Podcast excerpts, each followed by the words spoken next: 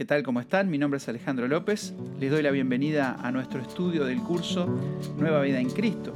Vamos a estudiar hoy la segunda parte de la lección 6, que es la última lección de este curso que hemos estudiado, que ustedes pueden descargar de forma gratuita del link que les dejé en la descripción. Nuestra lección se llama Cristo el Rey Habíamos quedado en la pregunta 6 que dice ¿a qué se compara el reino de Dios en Mateo 13, 31 y 32?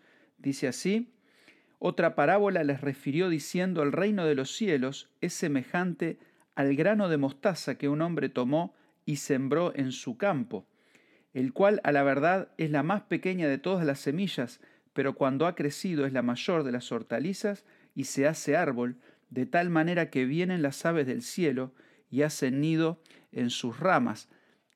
Así que ponemos acá, es como una semilla de mostaza. ¿Ah? Aunque es la más pequeña de las semillas, crece y viene a ser la más grande de las hortalizas. Para muchos hoy, ser un seguidor de Cristo es de poca importancia.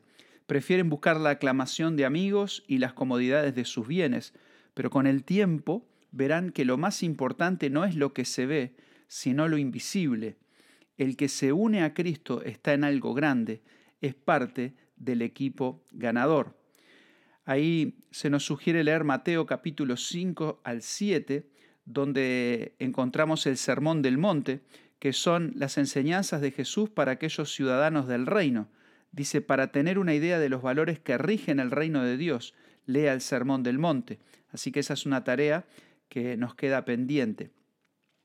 Mateo 13, 45 y 46 compara el reino de Dios a un comerciante que buscaba, vamos a leer entonces esos versículos, 45-46 dice, también el reino de los cielos es semejante a un mercader que buscaba buenas perlas, que habiendo hallado una perla preciosa, fue y vendió todo lo que tenía y la compró.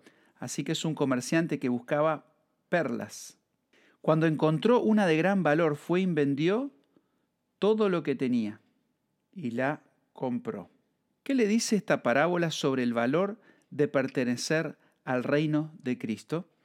Bueno, creo que podríamos decir que vale todo lo que tenemos, ¿eh? todas nuestras posesiones no se comparan al valor de tener o de pertenecer al reino de Cristo. Voy a poner acá, tiene un valor incomparable. ¿Qué se requiere para entrar en el reino de Dios?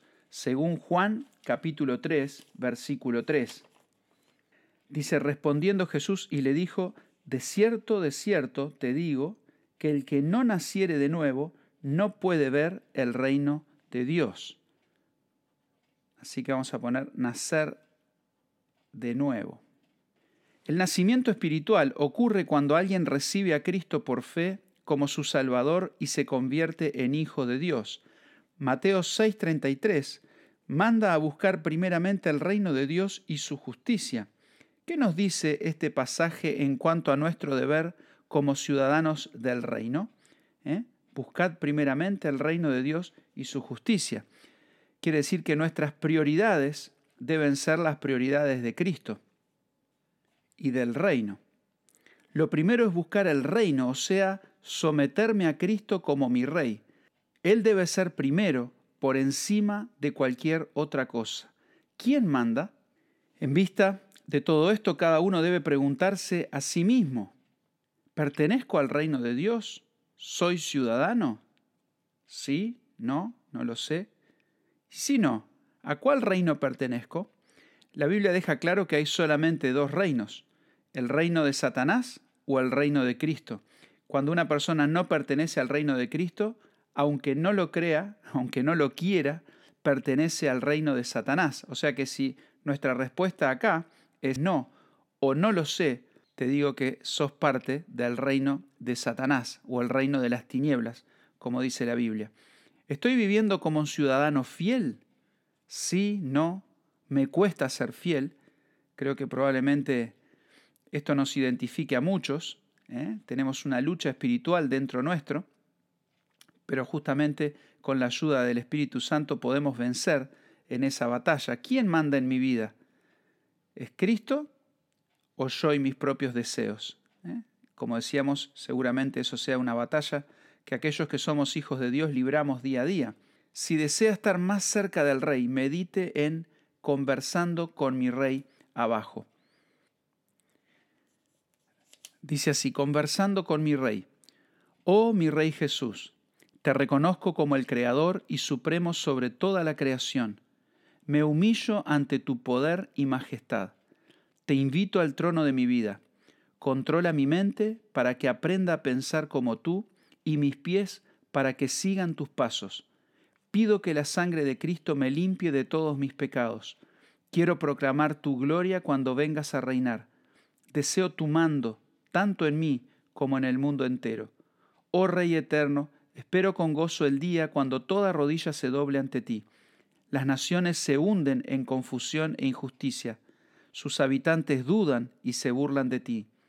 Creen que son tan importantes y sabios como si el universo girara alrededor de ellos. Así era yo también, pero me di cuenta que solo soy un pececito pequeño en tu mar grande. Me siento presionado por el mundo que quiere amoldarme a sus costumbres.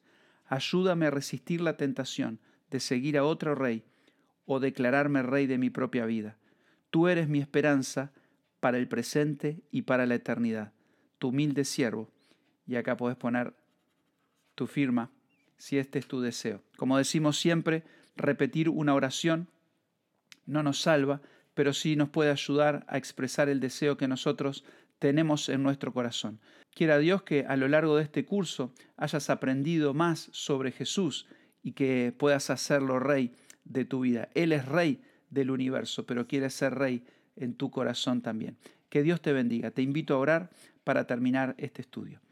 Querido Dios y Padre Celestial, Queremos darte gracias por este tiempo que pudimos meditar en tu palabra sobre el valor del reino. Señor, todas las riquezas, todos los tesoros de este mundo no se comparan con pertenecer a tu reino. Y te damos gracias que la entrada está abierta para todo aquel que reconozca sus pecados, se arrepienta y crea por fe que Cristo murió por sus pecados y que nos limpia de toda maldad. Te damos gracias nuevamente y queremos pedirte tu bendición sobre cada uno que esté escuchando este programa. Lo hacemos en nombre de Cristo Jesús. Amén. Que Dios te bendiga. Te invitamos a inscribirte al canal, a suscribirte al podcast para seguir estudiando la palabra de Dios junto a nosotros.